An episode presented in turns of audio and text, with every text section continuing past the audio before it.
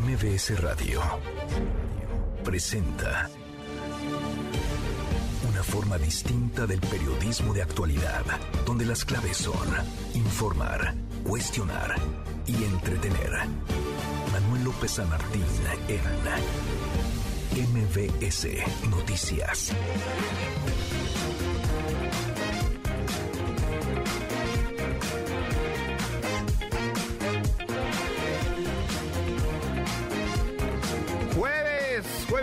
8 de diciembre, ya casi es viernes, la hora en punto movida.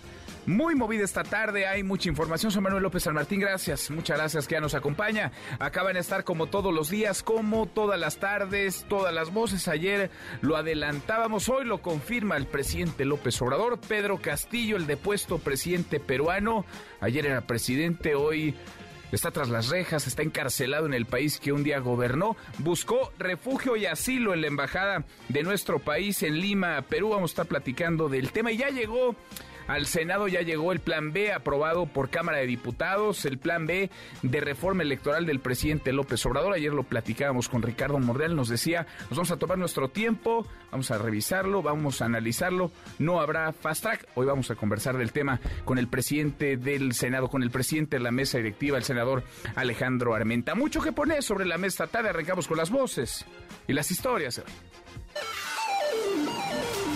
Las voces de hoy. Andrés Manuel López Obrador, presidente de México. Lo lamento mucho por el pueblo de Perú, porque es mucha inestabilidad. Cinco presidentes en seis años. ¿Quién sufre? El pueblo. Todo por los intereses de las élites. Diego Prieto, titular de Lina. Damos cuenta del inmenso trabajo que habrá de desarrollarse junto con el tramo 7, que es el tramo que pasa en los límites de la reserva de la biosfera de Calakmul. Ricardo Mejía, subsecretario de Seguridad Pública. Ya están las órdenes de aprehensión, se han realizado diligencias de cateo en 13 domicilios particulares para su búsqueda sin resultados positivos hasta el momento, por lo cual se consideran prófugos de la justicia. Dina Boluarte, presidenta de Perú. Hemos tenido conocimiento la entrega pro tempore que iba a ser este 14 de diciembre. Esperemos que en todo caso el presidente AMLO, como había ofrecido venir al Perú, se pueda cumplir esto. Son las voces de quienes hacen la noticia, los temas que están sobre la mesa y estas las imperdibles de jueves, ya casi es viernes. Vamos, vamos con la información. Pedro Castilla quería asilo en México, buscó refugio en la embajada de nuestro país en Perú tras su detención. El presidente López Obrador habría ordenado, él mismo lo confirma esta mañana, que se le abrieran las puertas, pero Castillo fue detenido antes de conseguirlo. Vaya, no pudo ni salir de su casa, no pudo jamás llegar a la embajada de nuestro país en Lima. La voz del presidente me avisaran de que iba hacia la embajada, pero seguramente ya tenían intervenido su teléfono y busqué a Marcelo Ebrard y le informé y le dije que se hablara con el embajador y que se abriera la puerta de la embajada con apego a nuestra tradición de asilo. Pero al poco tiempo tomaron la embajada con policías y también con ciudadanos. Y él ya creo que ni siquiera pudo salir, ya lo detuvieron de inmediato. Pues sí, no pudo salir, lo detuvieron, lo agarraron. Pedro Castillo, ¿qué día tuvo ayer? Se despertó como presidente. Al mediodía lo depusieron, lo separaron del cargo. Por la tarde lo detuvieron y ayer durmió en una cárcel del país que un día gobernó en Perú. La nueva presidenta Diana Boluarte aún espera la visita del presidente López Obrador, que debía entregar la presidencia de la Alianza del Pacífico en Lima. Esto, esto le mandó decir y lo que hemos tenido conocimiento, la, la entrega pro tempore que iba a ser este 14 de diciembre, ya estamos reuniéndonos con la vicecanciller para poder tomar nota, creo que solamente está corriendo en el tiempo, o como ahora ya no hay una vicepresidenta que pueda quedarse al cuidado del despacho presidencial y pueda viajar a recibir este encargo tan importante para Latinoamérica, esperemos que en todo caso el presidente AMLO, como había ofrecido, venir al Perú, se pueda cumplir esto. Acá lo vamos a esperar con los brazos abiertos y con el cariño de todos los peruanos. Y si no, estaremos haciendo vía Zoom la entrega de la presidencia pro tempore. Bueno, pues el presidente López Obrador no tiene demasiado interés en ir allá, no en este momento, no con ella, no con la nueva presidenta, que por cierto es la primera mujer que asume el cargo en el Perú, Dina Boluarte. Pedro Castillo era muy cercano a López Obrador y quizá en eso radique su pues su parecido, nada más en la cercanía, que en los dos mandatarios hay una ideología de izquierda. Fuera de eso, aunque haya quien trate de encontrarles símiles, parecidos, pues no no tienen demasiadas semejanzas. Sobre este punto, el presidente dijo que van a esperar a que haya condiciones en el Perú. No hay condiciones y lo lamentamos mucho porque ahora Relaciones va a tener que decidir, hay que consultar a los otros miembros de la Alianza del Pacífico, al presidente de Chile, al presidente de Colombia, para ver qué se hace, si mantenemos nosotros la presidencia se le entrega a otro país, ver qué es lo que procede pues, en estos casos. Van a esperar entonces a ver qué pasa, a ver qué procede. Mientras tanto, Pedro Castillo pasó su primera noche en prisión. Está en la misma cárcel que el expresidente Alberto Fujimori. Es acusado de rebelión y conspiración. Podría enfrentar hasta 20 años de cárcel. En otro, en otro tema, el plan B del presidente en materia electoral llegó ya al Senado. Ricardo Monreal, ayer platicamos con él, nos decía, todavía no lo recibimos. Bueno, pues ya llegó. El presidente de la Junta de Coordinación Política insiste en lo que ayer nos adelantaba. Lo van a revisar, lo van a analizar, se van a tomar su tiempo, no lo aprobarán en fast track. Por su parte, el secretario de Gobernación, Adán Augusto López, adelantó por redes sociales que dialogará con Ricardo Monreal sobre esta reforma electoral. Y en la Cámara de Diputados se va a discutir el tema de las vacaciones dignas. El dictamen aprobado en comisiones dice que son seis días, seis días seguidos y los otros seis a negociarse con el, con el patrón.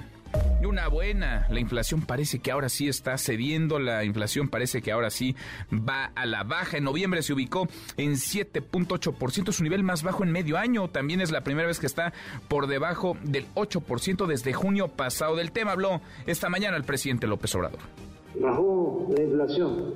Poquito, pero bajó. Es poquito, porque es bendito. Es que esto sí tenemos que cuidarlo, porque esto sí es un riesgo, el que se nos descontrole la, la inflación. Tenemos que cuidarlo. Es lo único que en materia económica nos preocupa. Estamos terminando el año bien, vamos a pagar sueldos, aguinaldos, lo que dice el presidente López Obrador, pues ojalá, ojalá que esto sea tendencia y ojalá que sí la inflación deje de estar como ha estado en los últimos meses, todo este año por las nubes y en las buenas, porque como todas las tardes, claro que tendremos buenas noticias. Querido Memo, Guillermo Guerrero, ¿cómo estás? Querido Manuel, ¿cómo estás? Pues ya revisamos. De milagro te agarramos para que entraras a la ciudad. ¿Te quieres ir, Memo? Ya me quiero ir a la posada de MBS. Muchas gracias a todos. ¿A qué hora es la posada? Es a las nueve de la noche. ¿Y ya te quieres ir? Hay que ir a barrer. Hay que ir a barrer y a ah, limpiar, mi querido Manuel. No vais a ponerte a cantar, no se te vaya a ocurrir ponerte a cantar. Ah, yo ensayé mucho para cantar. No, no, no, no, por favor. No, queremos que la gente vaya, llegue, la pase bien, no, no que sufra. Sí, no, pero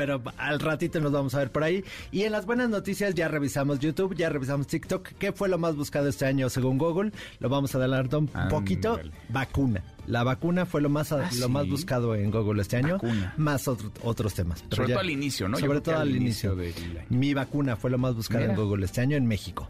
Interesante, interesante. Ya lo veremos. Gracias, Memo. Gracias, Manuel. ¿Va a ir todo el equipo o no? Todo el equipo, todos vamos a estar ahí. Que luego nomás te la pasas bien tú. Gracias, Memo. Gracias. Guillermo Guerrero, hasta, hasta Qatar vamos contigo, Nico, querido Nicolás Romay. No hay juego hoy tampoco. Ayer no hubo partidos, hoy no hay partidos, pero mañana arrancan los cuartos de final. Nico, buenas tardes, ¿cómo te va? Manuel, ¿cómo estás? Me da mucho gusto saludarte. Hoy platicaremos de la selección de España. Luis Enrique deja de ser director técnico de España. Se queda Luis de la Fuente, quien fue director técnico de la selección olímpica de España, que ganó la medalla de plata en Tokio 2020. Y así se cierra el proceso de Luis Enrique al frente de España. Platicaremos de eso y el previo, por supuesto, a los cuartos de final que ya arrancan el día de mañana. Gracias, Nico. Abrazo hasta Qatar. Ahora conversamos. Mañana, insisto, arrancan los cuartos de final. Hasta aquí el resumen con lo más importante del día. Ya le platicamos ayer, pues como se iba desarrollando la información, vaya que pasaron muchas cosas en minutos. A ver, Pedro Castillo se despertó siendo presidente del Perú. A eso de media mañana disolvió al Congreso. Al Congreso no le importó o le importó muy poco esta decisión y lo destituyó, lo separó del cargo. Por la tarde, cuando estábamos al aire, Pedro Castillo fue detenido. Iba en dirección a la Embajada de México en Lima. Quería refugio y asilo. Y pasó la noche de ayer en una cárcel, en una prisión del país que un día gobernó. Andan, por decirlo menos, movidas las cosas. Ahora tienen presidenta, la primera mujer que es presidenta en Perú. De eso queremos platicar con ustedes esta tarde. México debería mediar en la crisis política del Perú. Claramente el presidente López Obrador simpatiza con Pedro Castillo. Escuchábamos a la vicepresidenta Dina Boluarte invitar a López Obrador decirle bienvenido él y la delegación mexicana para la entrega de la presidencia de la Alianza del Pacífico en Lima. Que media o no México, que se meta o no México. López Obrador insiste en la no intervención. Sin embargo, opina y mucho sobre lo que ocurre en aquella nación. ¿Sí o no? Arroba MBS Noticias, nuestro WhatsApp 5524 99125 viene el teléfono en cabina 5166 1025. Ahora volvemos a este tema, ahora vamos hasta Perú con lo último. Antes, el plan B del presidente López Obrador que se avaló en Cámara de Diputados, que está ya en el Senado del tema. Habló esta mañana el presidente López Obrador, parte de la mañanera Hatsiri Magallanes. Hatsiri, ¿cómo te va? Muy buenas tardes. Hola, ¿qué tal Manuel? Muy buena tarde. Pues sí, fíjate que el presidente Andrés Manuel López Obrador confía en que va a ser aprobada esa reforma electoral y si no se aprueba, pues advierte que cada quien va a tener que asumir su responsabilidad. Vamos a escuchar cómo lo dice. Creo que se va a aprobar la reforma electoral y si no se aprueba, pues cada quien va a asumir su responsabilidad. ¿Por qué envié esta iniciativa? Porque pues no quiero yo pasar a la historia como cómplice de prácticas y de actitudes antidemocráticas. Y es que el presidente también fue cuestionado respecto a que las reformas aprobadas tienen beneficios tanto para el PT como para el Partido Verde, toda vez que se les pueden transferir votos, con lo que se evitaría que pierdan el registro. López Obrador aseguró que no fue informado por los legisladores de su partido sobre estas modificaciones, pero bueno, planteó que podría enviar una nueva reforma en materia electoral para quitar la trampa con la que se beneficiaría a partidos aliados de su movimiento. Vamos a escucharlo nuevamente. Si fuese grave, yo mismo plantearía que se quite, porque nosotros somos verdaderamente demócratas, no somos eh, falsarios. con todo respeto, el 99% de los medios de información están entregados por entero a la mentira. Pues ahí está, y en ese contexto informó que justamente el día de mañana el secretario de Gobernación, Adán Augusto López, va a asistir nuevamente aquí a la mañanera, Palacio Nacional, para explicar las reformas a las leyes secundarias en la materia. Vamos a escucharlo nuevamente.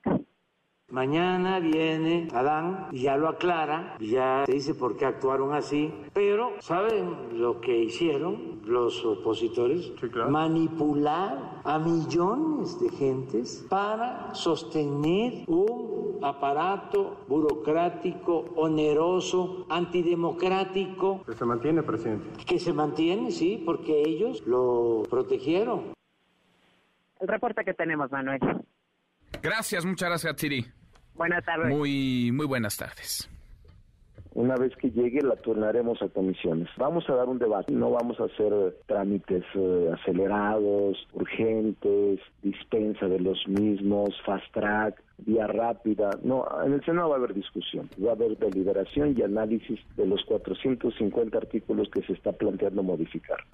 Lo que nos decía ayer en entrevista el senador Ricardo Monreal, le preguntábamos sobre el plan B del presidente avalado ya en Cámara de Diputados y que no se había entregado aún formalmente ante el Senado. Ya llegó, nos decía Monreal, pues vamos a tomar nuestro tiempo, vamos a revisar, vamos a analizar, vamos a discutir. No habrá Fast Track, le agradezco estos minutos al presidente del Senado, al presidente de la mesa directiva del Senado, el senador Alejandro Armenta. Gracias, Alejandro. Muchas gracias, senador. ¿Cómo estás? Buenas tardes. Buenas tardes, Manuel. Gracias a tu audiencia, a tu equipo de producción de MBS. Estoy para servirles. Gracias eh, por platicar con nosotros.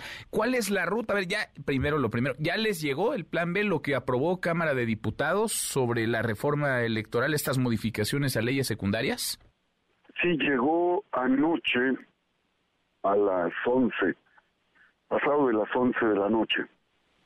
Y hoy como procede jurídicamente, legislativamente, le dimos turno a las comisiones de gobernación, porque es la materia, a la Comisión de Estudios Legislativos Segunda y desde luego con opinión de la Comisión de eh, Justicia. Así está.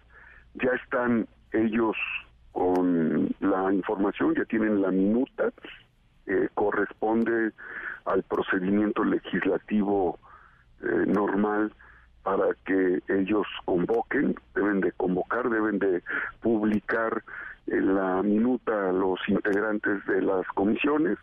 Los integrantes tienen eh, prácticamente el día de mañana, hoy, el lunes para analizarla y tendrán ellos que definir cuándo convocan a, comisión para su análisis, aprobación, votación y aprobación en su caso. Mm. Eh, hay que recordar que es una es un conjunto de leyes secundarias cinco leyes secundarias y una ley nueva, pero todas son secundarias, no es una reforma constitucional que requiera dos terceras partes de las y los senadores. Es importante esto porque sí, mayoría simple bastaría y, y sobraría, alcanzaría. Ahora, si hay modificaciones, se tendría que regresar a la Cámara de Diputados. Entiendo que el 15, el 15 de diciembre es cuando bajan la cortina, cuando termina el periodo de sesiones en el Senado. En el Senado es de hoy en ocho. Eh, senador, hay quienes van a presionar o están presionando ya para que todo esto que nos platicas suceda antes del 15 de diciembre, para que se discuta, vote y apruebe en comisiones y también en el Pleno y además sin modificaciones para que no tenga que regresar a Cámara de Diputados. ¿Tú cómo ves los tiempos y el escenario? Los tiempos están apegados a la ley, al, reglamento, eh, no hay ninguna eh, violación al procedimiento, porque, repito, no es una ley, no es una reforma constitucional el trámite que se dio está pegado a la ley y eh, a nosotros nos corresponde en la mesa recibir, turnar, recibir de turno de ellos y someter a consideración. Eso es lo que tenemos que hacer. Eh, el trabajo de los de los senadores en comisiones eh, lo atienden y nosotros estaremos muy pendientes de que en términos de la ley lo hagan y desde luego eh, procesar. Esta iniciativa está ya muy dialogada, es decir, hay que recordar que hubo un parlamento abierto, que es un tema que se viene comentando, eh, no es un tema que surja al vapor o de momento. Eh, todos tenemos claro que había una posibilidad de, una reforma constitucional en la materia, no se dio, pues es obvio que el presidente tiene la facultad para poder presentar una opción complementaria, una opción en los mismos términos eh, de la propuesta de, reforma constitucional, pero en ley secundaria, en mismos términos de, una reforma electoral, pues, em, y lo hizo. Entonces no hay nada, no hay nada raro, no hay nada extraño. El mismo presidente de la República comentó que lo haría. Entonces, bueno, pues hay que hacer, cada quien tiene que hacer su trabajo. Nosotros estamos eh, atentos en ese sentido a hacerlo, Manuel. O sea, los tiempos dan, senador, estoy platicando con el senador Alejandro Armenta, presidente del Senado, los tiempos dan, pero dependerá de los legisladores qué tanto se discuta, qué tanto se vaya a modificar lo que se apruebe en comisiones y después en el en el pleno. Pero sí es 15 de diciembre, ¿no? Esa es la fecha, digamos, esa es la fecha, el plazo, si es que se quiere que salga este año. Sí, claro, y, y si hay modificaciones, esas modificaciones las observa la la, eh, la colegisladora y las aprueba, no, no hay ningún impedimento para no hacerlo así, es decir, eh, las, las cámaras somos entes que enriquecemos el proceso legislativo. No, nosotros nunca pretendemos ver a la Cámara de Diputados como una oficialía de partes. Cuando nosotros presentamos una minuta y la enviamos, la enviamos con el propósito de que ellos la enriquezcan. Y cada vez que ellos enriquecen una iniciativa, nosotros creemos que están haciendo su trabajo correctamente. Y nos nosotros igual. Si nosotros hacemos modificaciones y la perfeccionamos, pues cuidamos desde la gramática legislativa, cuidamos que no tenga ningún tipo de, de, controversia jurídica que implique eh, alguna eh, algún amparo ya hemos tenido experiencia no solo en esta legislatura, en otras legislaturas, cuando cuando no hay consistencia jurídica de alguna de las cámaras, pues la Corte ante la afectación que pudiera llamarse de un particular o de un grupo, mm. se amparan y, y, lo que hemos visto en otros momentos y en este es que eh, la Corte puede dejar suspendida la aplicación de una ley. Así es que no, no nos, que no nos extrañe, pues es parte del proceso legislativo, hay un planteamiento muy claro del Ejecutivo, eh, ya fue votada por, por la mayoría en, el, en la Cámara de Diputados, y nosotros haremos lo, lo propio con respeto al trabajo legislativo de todos los grupos. En el Senado se respeta mayorías y minorías y se entiende la fuerza de la mayoría. Y así lo hacemos democráticamente. Mi obligación es cuidar el proceso pulcramente, Manuel, eh, evitar eh, albazos o, o querer hacer algo incorrecto. En estos, en estos eh, tres meses que hemos estado en la mesa directiva, he sido estrictamente cuidadoso en el sentido de los turnos y en el sentido de, de que se, eh, se evite violar la, eh, la, las, las facultades de las y los senadores. Así es que vamos a seguirlo haciendo. Pues vamos a verlo, vamos a ver la trayectoria y qué y cómo se discute esto en comisiones primero y después en el en el pleno, pero nos das la ruta, los tiempos, creo que queda muy claro cuál es eh, cuál es eh, la condición, la situación de este plan B que llegó ya al Senado. Alejandro, muchas gracias, gracias senador.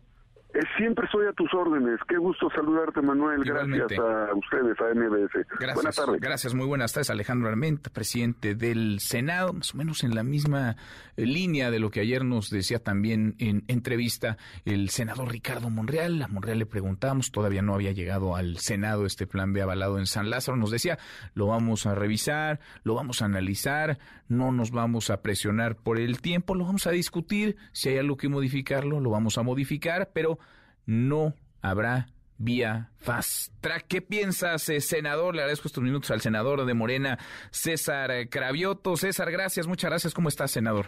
Bien, Manuel, ¿cómo estás tú? Saludo a tu auditorio. Igualmente, muchas gracias por platicar con nosotros. ¿Qué piensas tú de lo que mandan y de los tiempos van a dar para que esto se apruebe? Se necesita mayoría simple únicamente. Morena y aliados tienen mayoría simple. ¿Tú cómo ves? ¿Cómo ves las cosas? Sí, los tiempos van a dar. Ya estamos convocados el lunes a las 10 de la mañana para que sesionemos las comisiones, tanto de gobernación este, como de estudios legislativos. Eh, debemos de estarla votando el propio lunes para que martes, miércoles o en última instancia jueves, que es el último día del periodo, podamos eh, votarla en el pleno. Entonces los tiempos dan perfectos para que diciembre me gustó para que salga la reforma. antes antes de que termine el año, entonces podría podría salir. Bueno, eh, ahora me imagino pues tendrán que, que revisarse. ¿Quiénes piensan que habrá algo que modificar? ¿Tú crees que como llegó así se debe de votar y aprobar?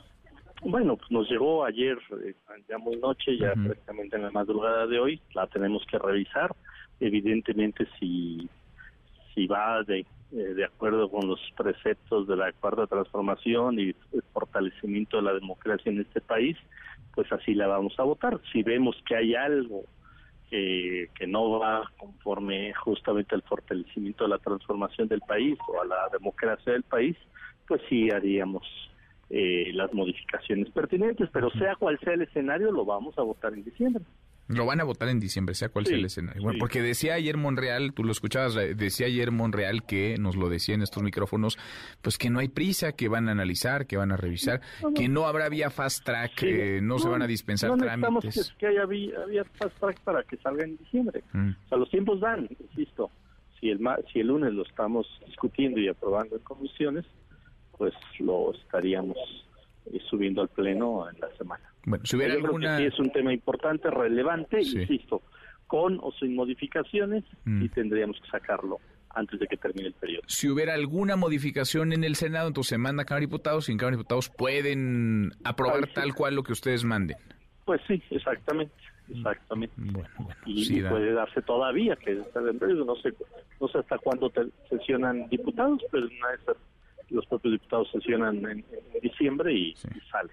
Sí, sí, sí, sí. Ahora, ¿cómo anda, cómo anda la unidad, el sentir dentro del grupo parlamentario de Morena con esta reforma y en general el, ánimo, eh, senador? ¿Cómo andas? Eh, mira, tú sabes que hay temas medio complejos, pero estamos eh, claros de que todos tenemos que aportar a la a que siga la transformación del país. En eso no tenemos diferencias profundas y yo creo que en esta propia minuta sigamos con esa unidad. Eso es lo más importante. Ya las diferencias políticas que podamos tener, pues es, no, no es tan relevante como que saquemos las iniciativas fundamentales para, insisto, seguir fortaleciendo la transformación. Bueno, sigue siendo un factor de cohesión, de unidad el coordinador Monreal, el coordinador de los senadores de Morena, Ricardo Monreal, César. Pues la unidad se da en torno al proyecto de la Cuarta Transformación. Todos estamos aglutinados en torno al liderazgo del presidente Andrés Manuel López Obrador. Bueno. Como siempre, qué gusto escucharte. Gracias, muchas gracias, senador. Gracias, Gracias, gracias. Un abrazo. Otra vuelta, muy buenas tardes. César Cravioto, senador de Morena, dice, sí dan los tiempos, el lunes en comisiones, que se discute y se vote, y esa misma semana antes del 15 de diciembre, que se en 8, que se avale en el Pleno. ¿Van a modificar lo que mandó diputados, lo que mandó Cámara de Diputados, o lo van a dejar tal cual? Pausa y volvemos a más. Siga a Manuel López San Martín en redes sociales. Twitter, Facebook y TikTok. M. López San Martín. Continúa con la información con Manuel López San Martín en MBS Noticias. MBS Noticias con Manuel López San Martín. Continuamos. Seguimos, vamos cruzando la media, justo ahora la cruzamos la hora con 30 jaloneo, días y muchas opiniones sobre la reforma electoral del presidente López Obrador, sobre el plan B avalado por Cámara de Diputados esta semana, que está ya en el Senado, han hablado prácticamente todos los partidos políticos y ha hablado mucho porque es bastante protagónico. El árbitro electoral ha hablado mucho, Lorenzo Córdoba, hoy lo volvió a hacer. Judith Medrano, Judith, ¿cómo te va? Muy buenas tardes. ¿Qué tal, Manuel? Te saludo con gusto y te quiero comentar que Lorenzo Córdoba dijo que existen riesgos en los próximos comicios con la aprobación del Plan B de la reforma electoral propuesta por el presidente de México, Andrés Manuel López Obrador, y avalada en la Cámara de Diputados. El presidente del INE criticó que se disminuya el número de participantes en el instituto. Esto dijo sin un análisis del tema. ¿A qué se refiere Lorenzo Córdoba? Manuel, vamos a escucharlo presidente de la República. En el INE nadie tiene remuneraciones mayores al presidente de la República. La Constitución no habla nada más de salarios como mentirosamente se ha planteado. Es falso que gane más de un millón anual. No es ganar son remuneraciones. Las remuneraciones son sueldos, son prestaciones, pero también son beneficios en especie. Lo dice el artículo 134 constitucional. Nadie en el INE tiene una remuneración, si se toma en cuenta lo que es remuneración, cosa que no ha hecho la Cámara de Diputados, mayor a la del presidente de la República. Gracias. Y lo digo además, no me interesa discutir con el presidente de la República porque yo soy el árbitro de la política, no soy un actor político como los demás. Oye, pues para no interesarle, perdón Judith, para no interesarle discutir con el presidente, se entretiene bastante en eso, ¿no? El presidente con Córdoba y Córdoba con el presidente.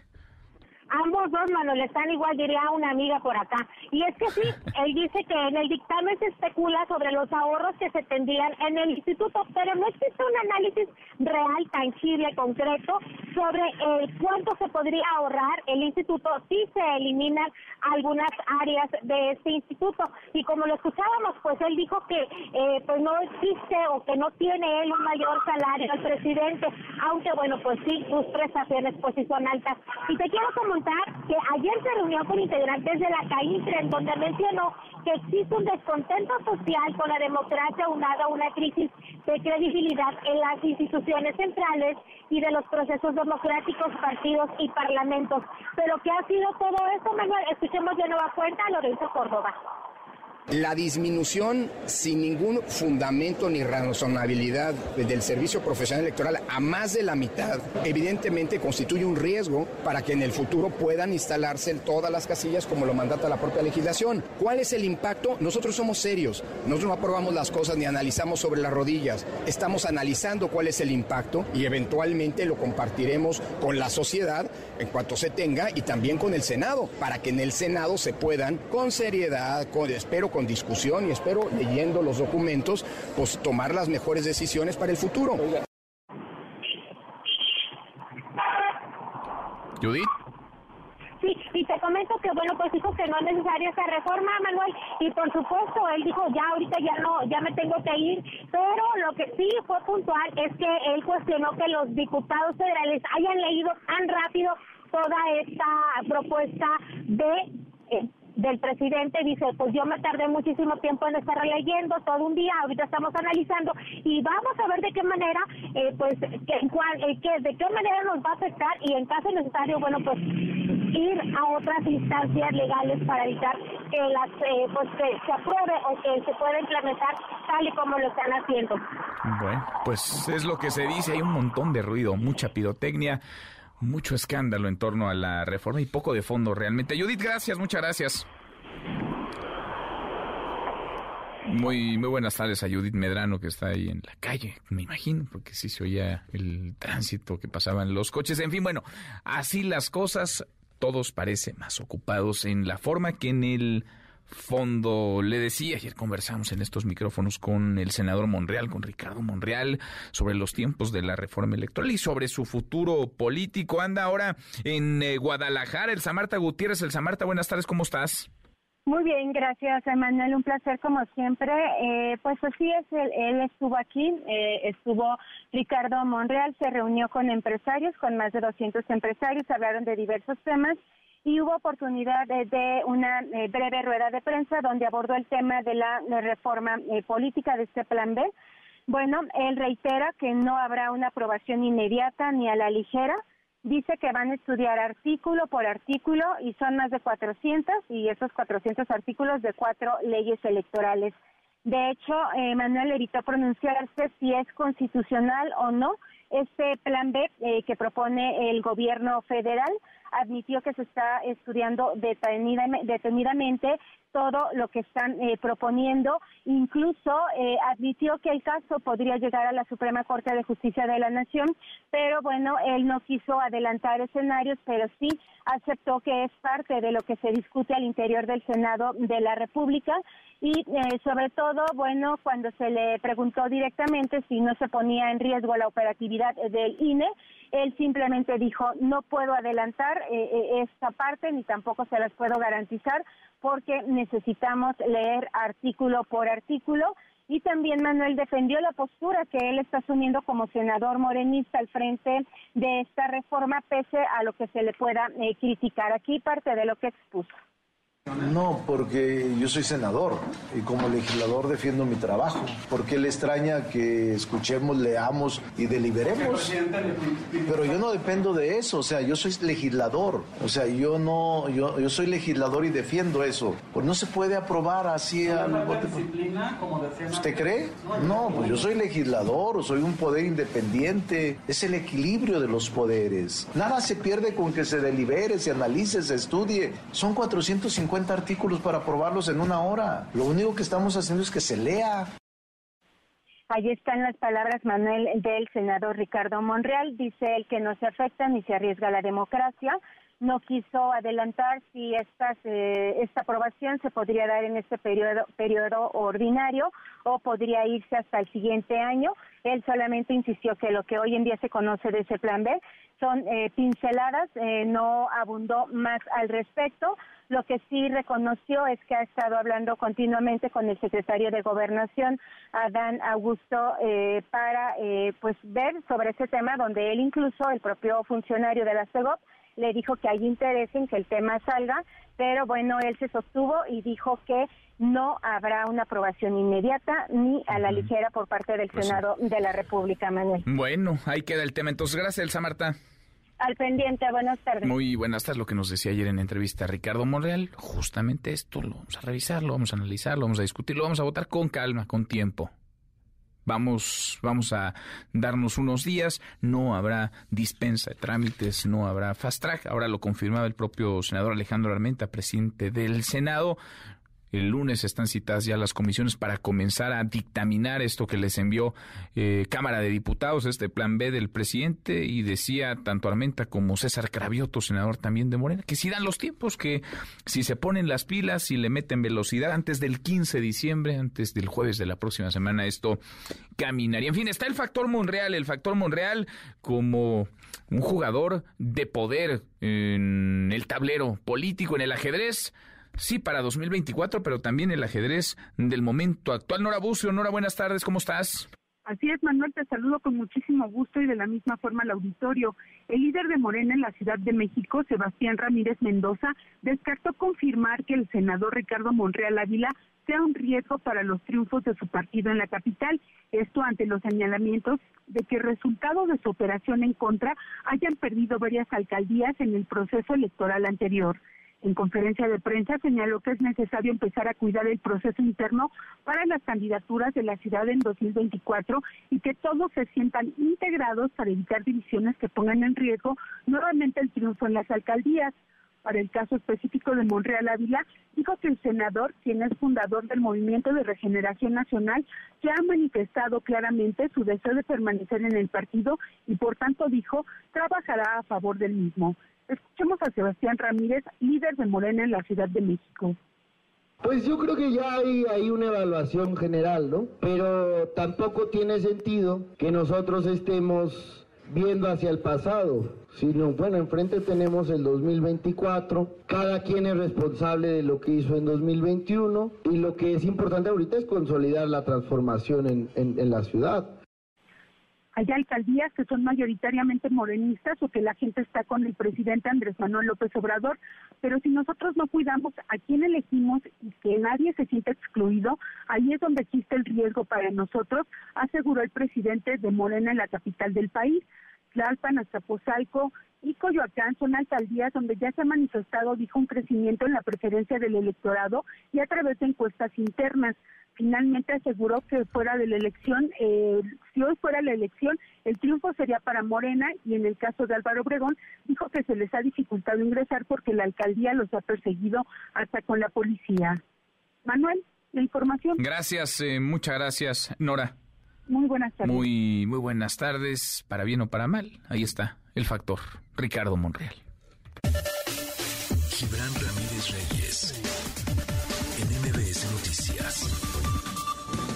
Gibran, querido Gibran, como cada semana, qué gusto escucharte, qué gusto saludarte, ¿cómo te va?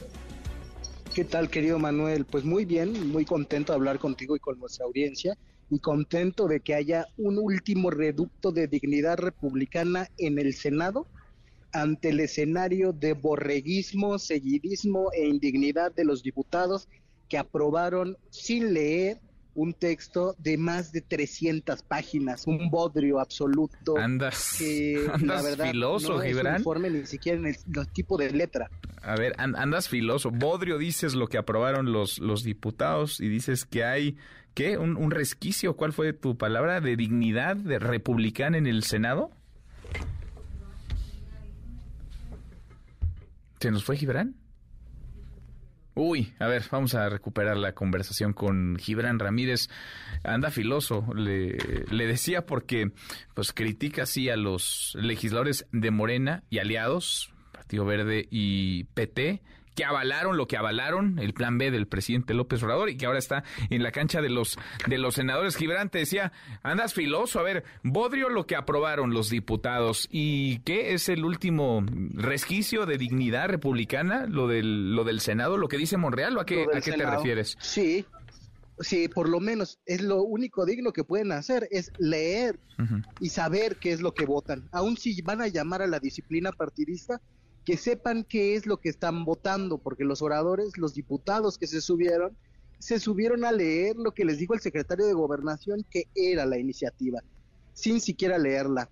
Yo ya leí la iniciativa, bueno, el dictamen aprobado, te puedo decir, Manuel, que el copy-paste está tan mal hecho y está hecho por tantas manos que varía de un momento a otro de tipo de letra Arial a Calibri y así eh, no tiene un buen aparato crítico ni información, cita información desactualizada, debilita desde luego al INE, se mete en su vida interna cuando es un órgano constitucionalmente autónomo. La autonomía constitucional no se puede violar mediante la ley y mucho menos imponerles designaciones o, eh, en este caso, destituciones, como la de Mundo Jacobo, que es una una destitución, digamos, con un destinatario muy concreto.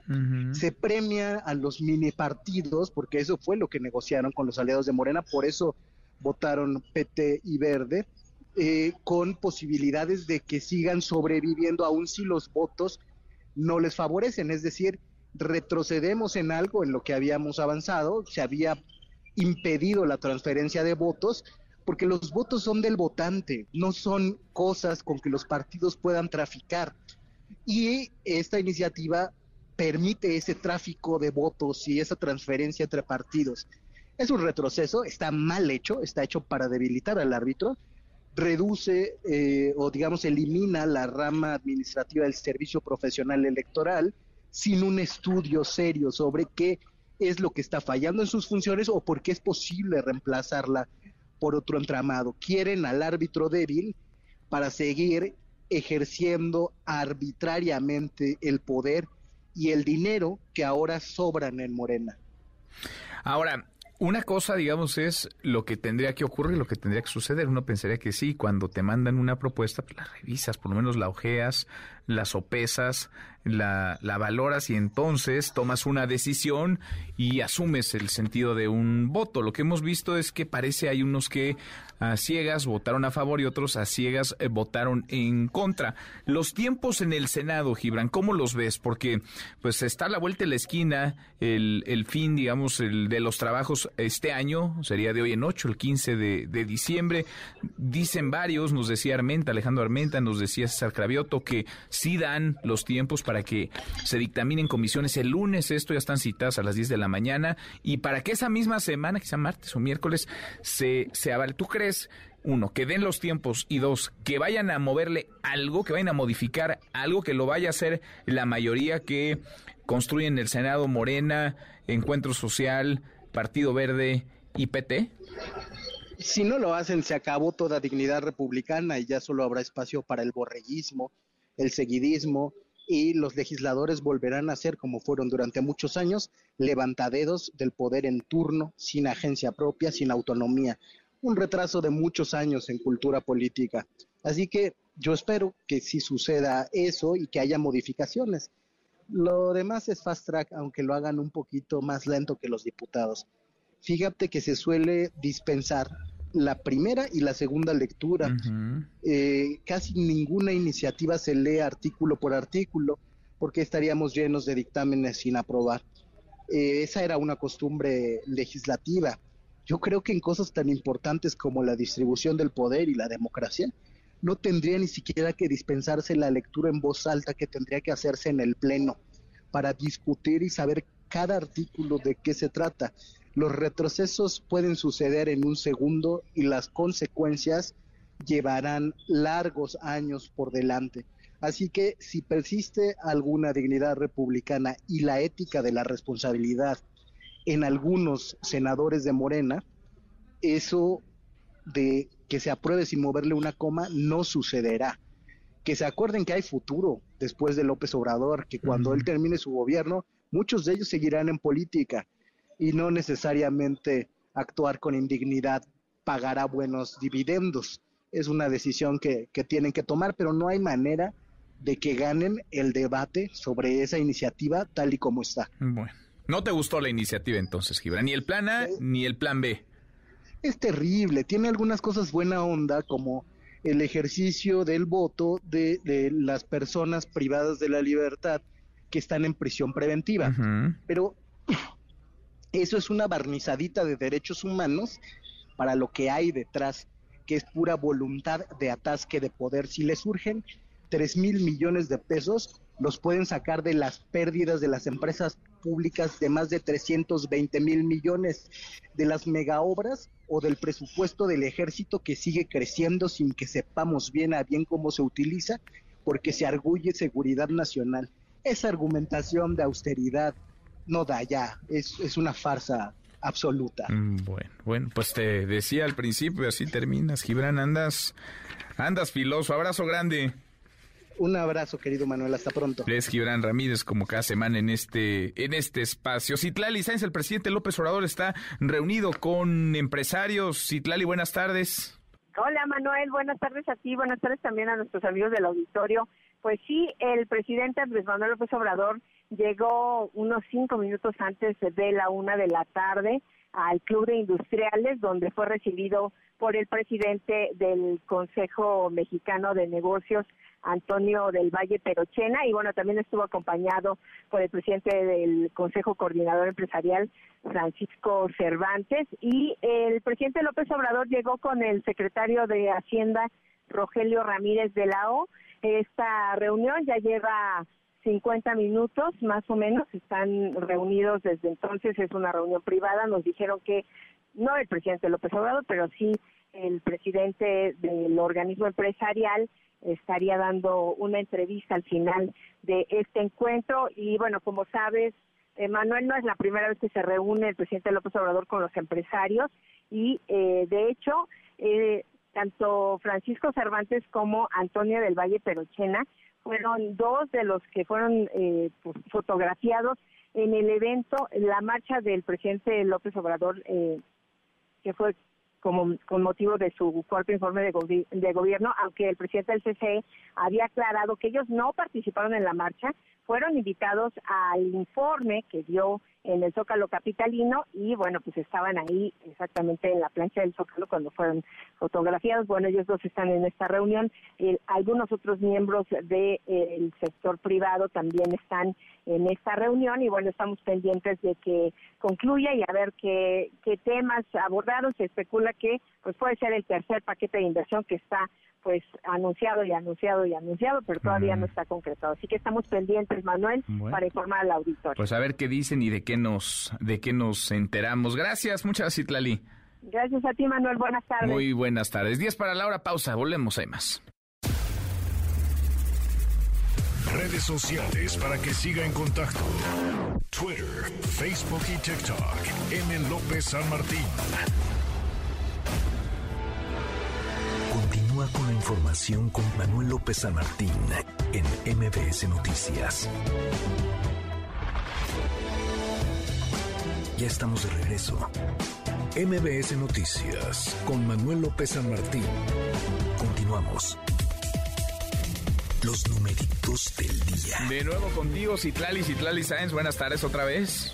¿Qué tal Manuel? Buenas tardes a ti, buenas tardes también a nuestros amigos del auditorio. Te comento que en este momento ganan los principales índices en Estados Unidos y en México. El Dow Jones Industrial avanza 0.66%, el Nasdaq está ganando 0.88% y también el S&P BMW de la Bolsa Mexicana de Valores está siguiendo esta tendencia positiva, avanza 0.63%, se cotiza en 51.049.34 unidades. En el mercado cambiario, el dólar en ventanilla bancaria se compra en 19 pesos con 7 centavos se vende en 20 pesos con 15, el oro se compra en 20 pesos con 47, se vende en 21 pesos cerrados y finalmente el precio de la criptomoneda más conocida, el Bitcoin, es de 319.219 pesos por cada criptomoneda. Manuel es mi reporte, buenas Gracias, tardes. Gracias, muy, muy buenas tardes, Itlali.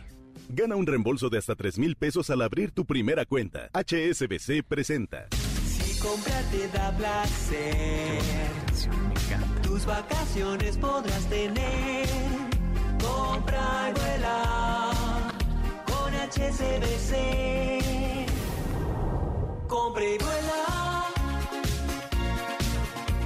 Arregla ya el equipaje. Solicita tu tarjeta de crédito HSBC Viva y viaja más. Compra y vuela. Economía y finanzas. Con Eduardo Torreblanca. Lalo, qué gusto, qué gusto saludarte, ¿cómo estás? Igualmente, me da mucho gusto poder saludarte, Manuel. Buenas tardes, saludar al auditorio. Muy buenas tardes. La inflación, Lalo, se desacelera. Está empezando a ceder, podemos ser poquito optimistas. ¿Cómo lo ves, Lalo? Mira, eh, los datos que dio a conocer hoy el INEGI correspondientes a la inflación en noviembre dan mayores elementos para pensar en que efectivamente comienza un proceso de, de desaceleración. Sin embargo, hubo distorsiones, sobre todo por las fechas en las que cayó el buen fin en noviembre, y esto invita a ser un poco más prudentes y esperar al mes de diciembre. Pero ciertamente los datos hablan de un proceso de desaceleración más claro. Por ejemplo, la inflación quedó en 780, la subyacente, que es la que resulta más fiel para ver la tendencia inflacionaria, está en 8.51 a finales del mes de noviembre. Eh, me parece que eh, en todo el año no mostró un solo descenso de inflación subyacente y, en ese sentido me parece que vale la pena esperar a que den los datos finalmente de diciembre. La inflación, sin embargo, general es la menor en cinco meses anteriores. Estamos hablando pues de 7.80 y no había habido una inflación eh, importante eh, calculada en ese sentido. ¿no? Eh, lo que sigue preocupando, aunque también son datos importantes, son datos que mueven al optimismo del sector agropecuario, que ya presenta una inflación de un solo dígito. Inició el año en 15.32, venía en el mes de diciembre de una inflación de 15.78%, no había habido un solo mes en donde no tuviera dos dígitos, excepto en el mes de noviembre donde ya ofrece un 8.51%. Mucho ayuda y valdría la pena señalarlo la caída de los precios en los energéticos.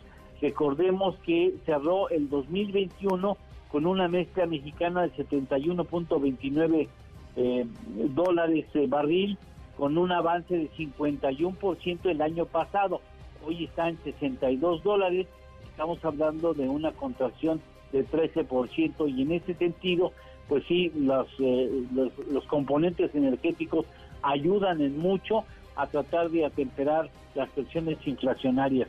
De seis componentes energéticos que podemos distinguir en la economía, cuatro bajaron de precios durante la segunda quincena de noviembre y eso indudablemente aporta el restar de la presión inflacionaria a la economía. Yo, yo creo que esperemos diciembre, pero sí me parece que hay signos un poco más claros de que la inflación al menos no tiende a subir, sino tiende ya a estabilizarse y empezar a bajar. Pues qué bueno, sería una extraordinaria noticia. Ojalá, ojalá, porque vaya que lo necesitamos. ¿Lalo, tenemos postre? Claro que sí, mira, llevamos más de 28 años comprando maíz amarillo eh, transgénico a la Unión Americana, Estados Unidos nuestro principal socio, pero bueno, ahora creemos que pudiera hacerle daño al organismo humano y bueno, por supuesto que esto va a sumar las presiones ya no inflacionarias sino políticas en nuestra relación comercial con la Unión Americana. Qué cosa, con lo que ya hemos platicado, ¿no? La importancia que tiene este, ya no digamos para un tema de relación bilateral con Estados Unidos, que es fundamental, por supuesto, sino para la alimentación de millones de personas, de millones de, mexicanos. Claro, y, para el cuidado de la propia inflación. ¿eh? Sí, claro. Si tú compras un maíz que no es transgénico, pues sí, estarás comprando maíz de mayor calidad posiblemente, pero así igual de caro, ¿no? Tendrás que pagarlo a mayor precio. Totalmente, totalmente. Abrazo grande, gracias Lalo. Igualmente, Manuel.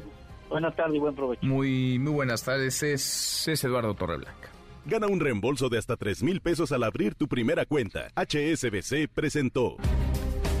La hora en punto y tenemos como todas las tardes, claro que tenemos buenas noticias. Gracias, Manuel. Ya revisamos YouTube, ya revisamos TikTok. Llegó la hora de ver qué fue lo más buscado en México en 2022, según Google. Y no, señor, no es Bad Bunny. ¡Vamos para allá! Lo más buscado de lo más buscado de lo más buscado en México fue mi vacuna. Necesitamos con urgencia más vacunas. Y luego prevención COVID. Se declara como emergencia sanitaria a la epidemia del COVID. En tercer lugar, la palabra mundial, el partido México-Polonia y el nombre Dahmer. Dahmer, por cierto, fue la serie de Netflix más buscada y es el primer lugar en el rubro de cine y TV. Luego Stranger Things, Euphoria, Batman y Jurassic World.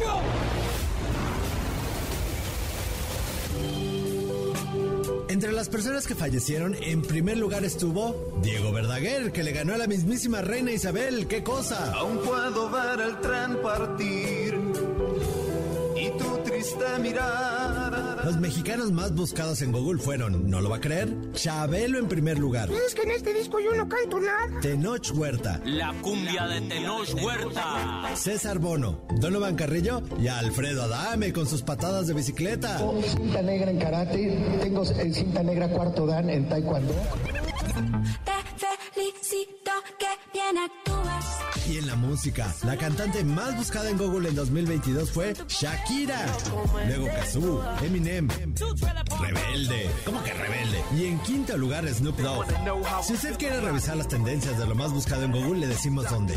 Vaya a su navegador y ponga google.com diagonal trends. Ahora, ponte una de Shakira, mi querido Charlie, y que pase usted un feliz jueves. No fue culpa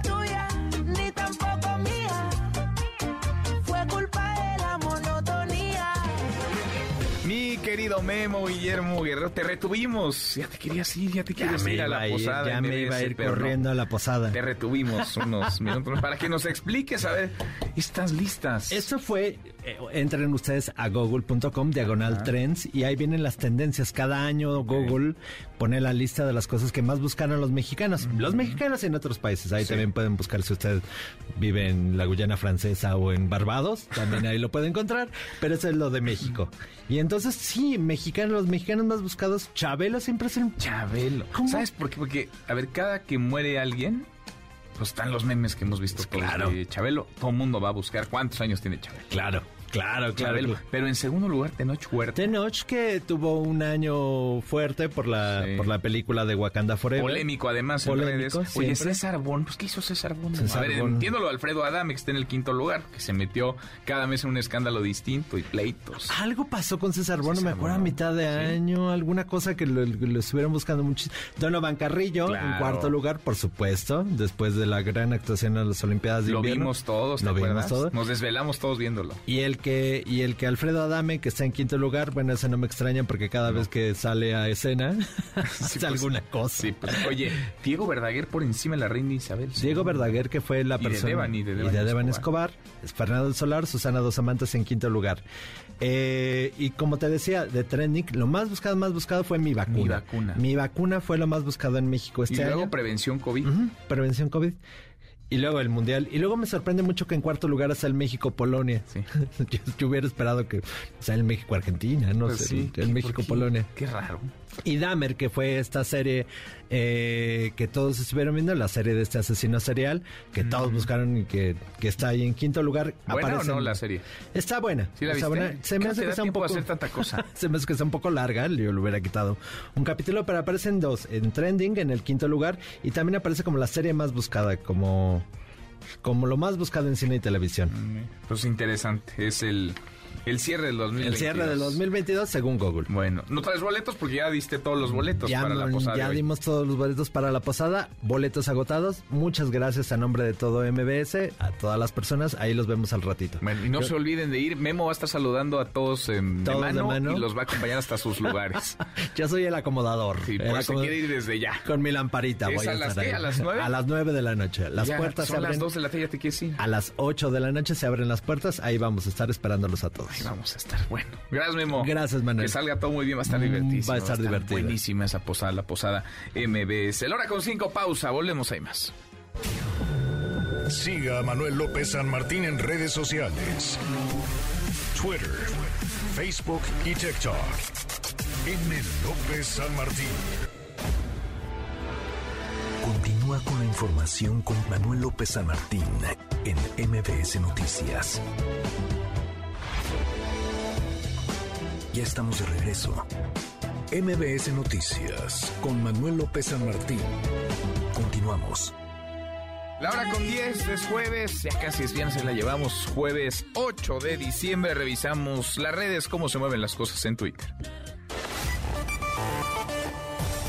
Caemos en las redes.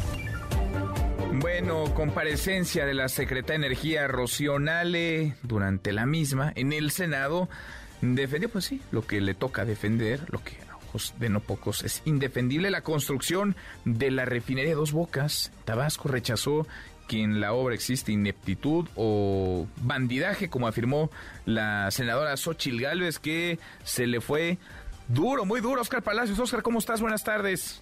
¿Qué tal, Manuel? Buenas tardes. Pues bien lo señalas, la secretaria de Energía, Rocío defendió la construcción de la refinería Olmeca en Dos Bocas, Tabasco, y rechazó que en esta obra existe ineptitud o bandidaje, como lo advirtió la senadora por el PAN, Xochil Gálvez. Justo al comparecer ante comisiones del Senado, la funcionaria enfrentó las críticas de la legisladora panista, quien la acusó de mentir a los mexicanos, pues no cumplió con el costo ni el tiempo en el que se terminaría la obra. Xochil Gálvez aseguró que Rocío Nale engañó también al presidente Andrés Manuel López Obrador, pues se comprometió a concluir la obra en tres años, lo cual no pudo cumplirse. Escuchemos. Usted informó y detalló tres criterios. Que se terminaría en tres años. Dos, que el presupuesto no superaría los 8 mil millones de dólares. Y tres, que se cumpliría con los estándares internacionales de calidad y eficiencia energética. Usted no ha cumplido con ninguno de estos tres criterios. En pocas palabras, engañó al presidente. La senadora por el PAN recordó que en su momento se informó que la construcción de la refinería implicaría un gasto de 8 mil millones de dólares, pero el monto se ha incrementado ya a más del doble, por lo que dijo se puede hablar de que son ineptos o son bandidos. Así lo dijo. Los 8 mil millones de dólares han sido ampliamente superados y el secretario de Hacienda me confirmó que el monto autorizado por el Consejo de Administración de Pemex son 16.514 millones de dólares, más del doble de lo que usted se comprometió que iba a costar. Es absurdo. ¿Cómo explica que el costo se haya duplicado? Aquí hay de dos sopas. O son ineptos o son bandidos. No obstante, la secretaria de Energía rechazó que pueda hablarse de ineptitud en la construcción de la refinería, ya que dijo la obra está a cargo de trabajadores de todo el país. Rocío Nale agregó que tampoco puede hablarse de bandidaje, pues se han realizado diversas auditorías a la obra sin que exista una sola observación. Manuel, parte de lo ocurrido en esta comparecencia. Gracias. Muchas gracias, Oscar. Hasta luego. Hasta muy pronto, muy buenas tardes. y hay al menos siete personas prófugas entre dueños, administradores de hospitales privados en Durango, tras los casos de meningitis que hasta el momento le han arrebatado la vida a 23 personas, 23 personas muertas, cero detenidos. Más de un mes, más de un mes de la primera muerte, del primer fallecimiento. Hatsiri Magallanes, Hatsiri, buenas tardes, ¿cómo estás? Así es, que tal, Manuel? Muy buena tarde. 71 personas que ya se han infectado hasta el momento, sí, lamentablemente 23 que ya han fallecido allí en Durango y el día de hoy Ricardo Mejía, quien es subsecretario de Seguridad Pública y Protección Ciudadana, confirmaba precisamente que ya se giraron estas órdenes de aprehensión en contra de los presuntos responsables pues de este hongo que causó estas infecciones por meningitis. Al presentar este informe de impunidad desde Palacio Nacional, Mejía Verdeja pues detallaba que la Secretaría de Salud del Estado alertaba ya a principios de mes de noviembre sobre diversos casos. Vamos a escuchar cómo lo dice.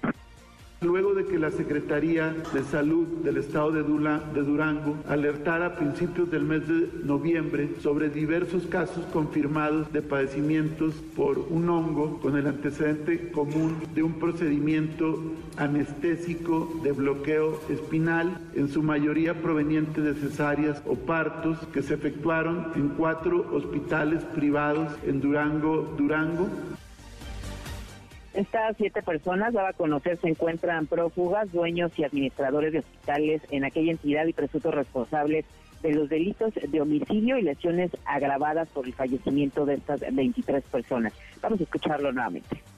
La Fiscalía General de Justicia de Durango informó de diferentes avances en las investigaciones del caso. Solicitaron y obtuvieron de un juez orden de aprehensión en contra de siete personas presuntos responsables de los delitos de homicidio y lesiones agravados, quienes son administradores y dueños de cuatro hospitales privados en el municipio de Durango, Durango.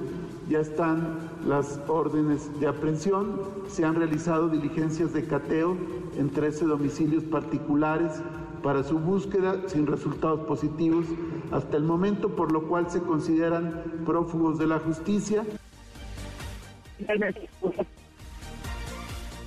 Gracias, eh, muchas gracias. de la Fiscalía General de la República. Gracias, Hatsiri, muchas gracias. Nos cortaba un poquito ahí la comunicación, pero gracias, eh, muchas gracias, Hatsiri. Pues sí, pasan los días, transcurren las semanas, no hay detenciones, sí siguen aumentando las muertes, los eh, número, el número de fallecidos continúa incrementándose, 23 personas ya, insisto, cero detenidos, cero detenciones. Precisamente vamos contigo hasta Durango. ¿Cuál es la situación de quienes tienen meningitis, eh, de los pacientes, de los casos confirmados? Marta Leticia Casas, Marta Leticia, ¿cómo estás? Buenas tardes.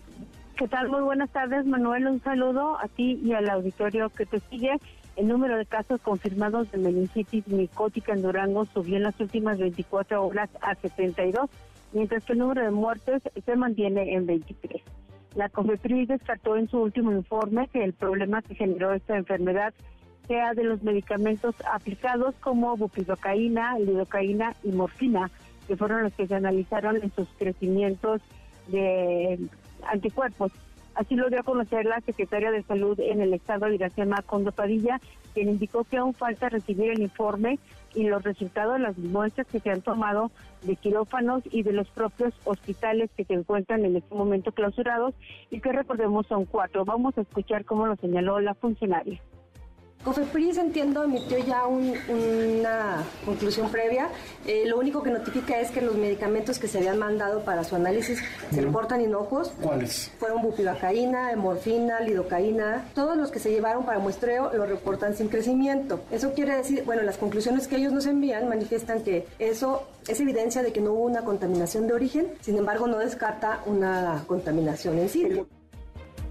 Cabe mencionar que no existe todavía una fecha para que COFEPRIS dé los resultados de lo que se muestreó en los hospitales. Estoy hablando de que se muestró incluso el aire acondicionado, las mesas, los refrigeradores donde se conservan algunos medicamentos, algunas sustancias como la morfina, que se utiliza una pequeña parte y el resto se conserva en el frasco para posteriores aplicaciones. También por su parte platicamos con el mandatario estatal de Durango, Esteban Villegas. Hoy en entrevista dejó ver que las siete órdenes de aprehensión de las que hemos venido hablando en este espacio informativo en torno a los casos de meningitis no son las únicas que se esperan, ya que podría haber más implicados. Escuchamos. Ya está interpuesta en, la Interpol incluso para que los, los podamos buscar en otros lugares. Y, creo que fue lamentable porque nadie ha dicho eh, que si son culpables o no, tiene que haber un juicio pues y, y tienen oportunidad de defenderse. No quiere decir que no haya otras líneas de investigación o que se haya cerrado el caso por completo. Lo que nos pasa ya a la COFEPRIS es que eh, los cultivos que hicieron ellos en los medicamentos no salió nada positivo, pero no quiere decir que no van a seguir investigando esto.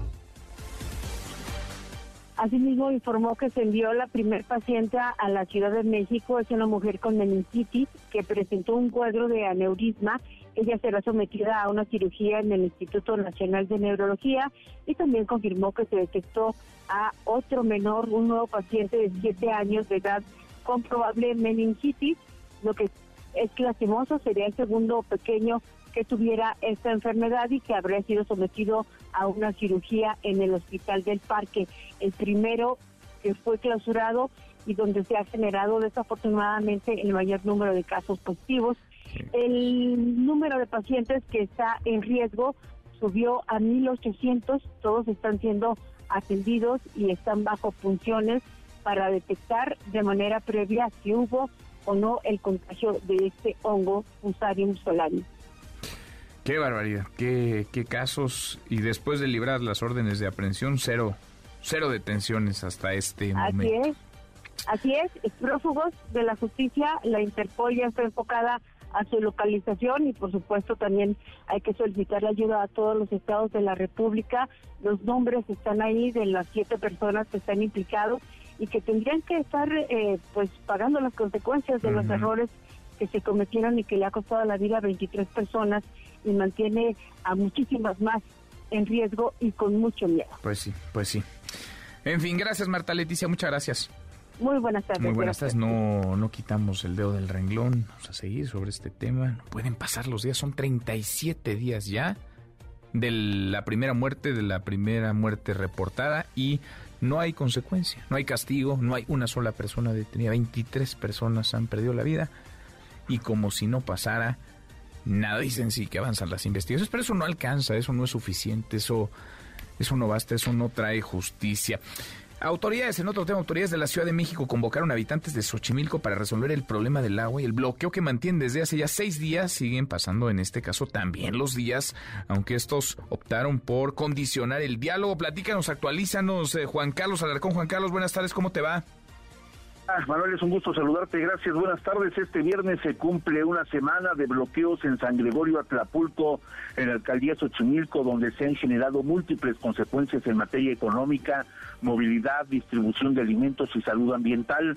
Los pobladores plantean que para iniciar una mesa de negociación con el gobierno de la Ciudad de México debe darse la cancelación definitiva de la obra que dio origen al conflicto.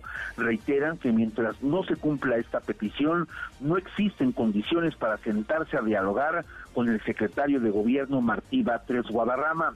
Integrantes de la Asamblea de Habitantes de San Gregorio reiteraron que no hay vuelta de página y la obra debe cancelarse definitivamente, situación que hasta este momento no ha sucedido. Escuchemos. El punto clave que es la cancelación de la obra y el retiro de tubos decía que había que hacer una consulta. Lo trajimos, una vez que salimos de la reunión, lo trajimos a la asamblea. La asamblea, esos que estaban en asamblea dijeron que teníamos que volver a rehacer o, o bueno, a llamar a una asamblea más grande, en donde dijeron que no, que la consulta siempre debe ser antes. Y bueno, ellos piden, o nosotros como Asamblea de San Gregorio, se pide la cancelación definitivamente de esa obra y el retiro de todos esos tubos. Los bloqueos con llantas, madera y piedras se extendieron en diferentes tramos de la Avenida México Tultehualco. Los habitantes de San Gregorio aclararon que no habrá consulta para conocer si la obra de alcantarillado sigue o se cancela. Este día definirá el destino de los tubos, es decir, si son retirados o permanecen en la zona en conflicto. Manuel, el reporte que tengo. Gracias, muchas gracias, eh, Juan Carlos. Muy buenas tardes. Muy, muy buenas tardes. Oiga, información que va saliendo. Justo la Corte ha concedido el amparo y ordenado la inmediata libertad a Héctor, Gonzalo y Juan Luis.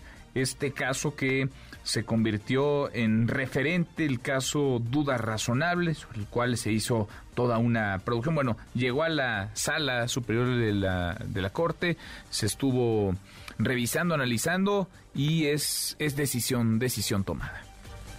Justicia de la Unión ampara y protege de forma lisa y llana a los quejosos Gonzalo García Hernández, Juan Luis López García y Héctor Muñoz Muñoz contra el acto reclamado consistente en la sentencia condenatoria de 11 de diciembre de 2018 dictada por la tercera sala penal de oralidad del Tribunal Superior de Justicia del Estado de Tabasco en el Toca 24 de Donal 2018. Y bueno, segundo, es la lectura que hace el secretario de Acuerdos de esta resolución. Entonces, los tres, las tres personas que habían sido señaladas por este caso han obtenido un amparo y se ha ordenado su inmediata libertad. Héctor Gonzalo y Juan Luis libres por el caso Duda razonable. La hora con 23 pausa antes una vuelta por el mundo de la mano de mi tocayo Manuel Marín y volvemos, hay más. Internacional. Vladimir Putin amaga de nuevo con el uso de armas nucleares en medio de la invasión ucrania. El presidente ruso dijo que el conflicto será aún más largo y justificó los ataques contra la población civil ucraniana. Dijo que podría usar armas nucleares en caso de una agresión. Sin embargo, es poco probable que suceda, pues un ataque nuclear contra su país vecino traería graves consecuencias a Rusia, como los efectos radioactivos que destruirían la agricultura en el país. Es la voz de Vladimir Putin. Ha habido mucho ruido sobre nuestros ataques contra infraestructuras energéticas del país vecino. Sí, lo estamos haciendo, pero ¿quién lo empezó todo? ¿Quién puso como objetivo el puente de Crimea? A propósito de Rusia, realizó un intercambio de prisioneros con los Estados Unidos. Se trata de la joven basquetbolista y medallista olímpica Britney Griner, quien fue detenida en el aeropuerto de Moscú por portar cartuchos de vaporizador que contenían aceite de marihuana. A cambio se liberó a Victor Bout, un traficante de armas condenado a 25 años de cárcel en los Estados Unidos.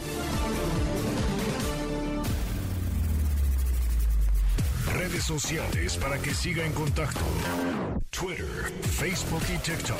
M. López San Martín. Continúa con la información con Manuel López San Martín en MBS Noticias. MBS Noticias con Manuel López San Martín. Continuamos. Seguimos, casi llegamos a la media hora con 29. Vienen los peregrinos, como cada año. Comenzó ya el operativo Basílica porque empiezan a llegar a la Ciudad de México, empiezan a desplazarse miles, que serán pronto cientos de miles y después millones de personas conforme se aproxime el Día de la Virgen. El próximo 12 de diciembre. Le agradezco estos minutos al secretario de Gobierno de la Ciudad de México, Martí Batres. Gracias, Martí. Muchas gracias, secretario. ¿Cómo estás? Manuel López San Martín, muy bien, te agradezco como siempre tu interés. Al contrario, gracias por platicar con nosotros. El operativo Basílica, eh, Martí, secretario, ¿cómo va? ¿De qué va? ¿Para qué se está preparando la Ciudad de México? Mira, el objetivo fundamental del operativo Basílica es salvaguardar eh, la integridad de los millones de peregrinos que se van a congregar en el Templo Mariano por motivo de las festividades de la Virgen de Guadalupe. Estamos hablando de cálculos que van de 10 a 12 millones de peregrinos que tendremos entre el 11 y el 12 de diciembre. Eso sin contar los que ya han estado viniendo. Y por lo tanto, eh, implica una coordinación institucional. Va a haber 18 entes de gobierno centrales, la Fiscalía, y la alcaldía Gustavo Madero, que se van a coordinar eh, por parte de Secretaría de Gobierno. Entre esos entes, pues está Secretaría de Gobierno, está Seguridad Ciudadana, está eh, Secretaría de Bienestar, Salud, Protección Civil, Locatel, entre otros. Y vamos a tener un estado de fuerza de juntando la alcaldía Gustavo Madero con el gobierno central, de más o menos 20 mil personas. Son como 7 mil elementos de la alcaldía Gustavo Madero, son 5 mil 670 policías, son 5 mil 393 este, elementos del personal operativo de gobierno, más bomberos, personal médico, etcétera, 800 médicos van a estar. Como 20 mil personas para proteger, para resguardar a los, a los peregrinos, que estiman cuántos serán este año, secretario. ¿Cuántas personas van a llegar a la villa, a la basílica? El cálculo está entre 10 y 12 millones que van a venir. Eh, aunque hay cálculos que se han realizado por la alcaldía Gustavo Madero, eh, poco más de 10 millones, nosotros pensamos que van a venir más porque hay eh, un elemento que tomar en cuenta. Dos años, tres años no se hizo la, este, la peregrinación.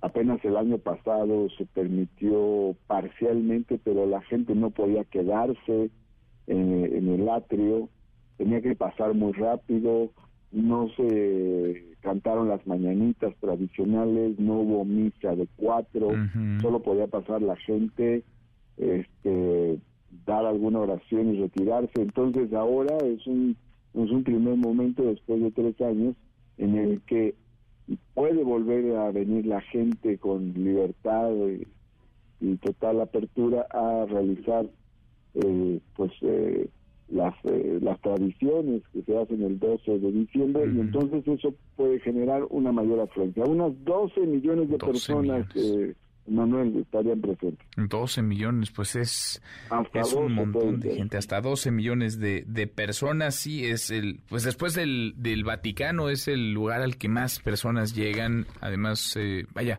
más allá de la religión, pues hay, es todo un símbolo para, para muchísimas personas la, la Virgen. En fin, ojalá que se mantenga... en, eh, todo, en todo el continente americano no hay un punto de congregación de peregrinos como el, como la Basílica de Guadalupe. Bueno, si necesitan eh, de ayuda van a, van a, estar desplegadas 20 mil personas, 20 mil eh, eh, funcionarios públicos, trabajadores del gobierno de la ciudad, de la alcaldía Gustavo Amadero, de distintas instituciones. ¿A, ¿A, dónde comunicarse, secretario? ¿A dónde, ¿A dónde si necesitan de algún tipo de auxilio, de ayuda, de información los peregrinos que estarán llegando desde ya a la, al Valle de México, a la Ciudad de México? Lo más sencillo es Alocatel, es un teléfono de amplio dominio, el 55 56 58 11 11. Ese es el, el número este, al que podrían comunicarse y además va a haber este eh, puntos de Locatel carpas de Locatel que van a estar distribuidas. Vamos a tener varias rutas, eh, vamos a tener cinco rutas que parten de las, de las entradas de las carreteras. Entonces ya ves, tenemos al norte tenemos dos entradas importantes, la carretera que viene de Pachuca, la carretera que viene de Querétaro. Al poniente tenemos la de Toluca, al oriente tenemos la de Puebla y al sur tenemos la de Cuernavaca. Eh, de, esos, de, de esas cinco entradas se van a derivar cinco rutas y en cada ruta va a haber dos carpas, dos puntos que van a, a, tener personal y atención para los peregrinos. Vamos a tener en esos puntos eh, agua, alimentos y asistencia médica para los peregrinos que, que, vayan llegando para poder auxiliarlos. Es decir, va a haber 10 puntos en esas rutas y un, y un punto más de manera central cerca de la basílica para atender a los peregrinos. Y aparte, bueno, pues estamos haciendo recomendaciones a los peregrinos eh, que vengan con por lo menos tres capas de ropa, de preferencia de algodón o de lana. También que tengan muy cerca a personas mayores, a los niños o a personas con discapacidad, que no los pierdan de vista. Por otra parte, que tengan alguna identificación con todos sus datos para, si hay un extravío, inmediatamente poder ubicarlos y, y establecer el contacto con sus familiares. Y también que visualicen las carpas de auxilio por si requieren algún tipo de auxilio. Bien, pues tomamos nota de las recomendaciones, esperando que todo transcurra en calma, que lleguen miles, cientos de miles, que lleguen millones de peregrinos y todo transcurra en, en paz. Secretario, muchas gracias, gracias Martí por estos minutos. Gracias, Manuel López San Martín. Estamos a la orden y vamos a estar trabajando para proteger, cuidar, ayudar a los millones de peregrinos que vienen a la Basílica de Guadalupe entre el 11 y el 12 de diciembre. Gracias, muchas gracias, gracias Martí. Es Martí Batres, secretario de Gobierno de la Ciudad de México, y este operativo, el operativo Basílica, que ya arrancó hasta 12 millones de personas, podrían llegar en los próximos días hasta el 12 de diciembre a la Basílica, la Basílica de Guadalupe. Le damos un giro a la información. Ayer lo íbamos comentando, ayer se informaba, era un rumor, luego lo confirmamos. Y sí, hoy el presidente López Obrador pone ahí el acento, el énfasis. Pedro Castillo, el depuesto presidente peruano, sí quería refugio y asilo. Iba a la Embajada de México en Lima, en la capital peruana. Hatsiri Magallanes, ¿cómo estás, Hatsiri? Buenas tardes. Hola, ¿qué tal Manuel? Muy buena tarde. Pues sí, efectivamente el día de hoy el presidente Andrés Manuel López Obrador confirmaba que el exmandatario de Perú, Pedro Castillo, pues solicitó este asilo aquí a nuestro país, como en otras ocasiones ha pasado en diferentes, con diferentes políticos latinoamericanos. Esto lo dijo justamente aquí en la mañana. Vamos a escuchar algo de lo que comentaba. Me avisaron de que iba hacia la embajada, pero seguramente ya tenían intervenido su teléfono y busqué a Marcelo Ebrard y le informé. Y le dije que se hablara con el embajador y que se abriera la puerta de la embajada con apego a nuestra tradición de asilo. Pero al poco tiempo tomaron la embajada con policías y también con ciudadanos. Y él ya creo que ni siquiera pudo salir, ya lo detuvieron de inmediato.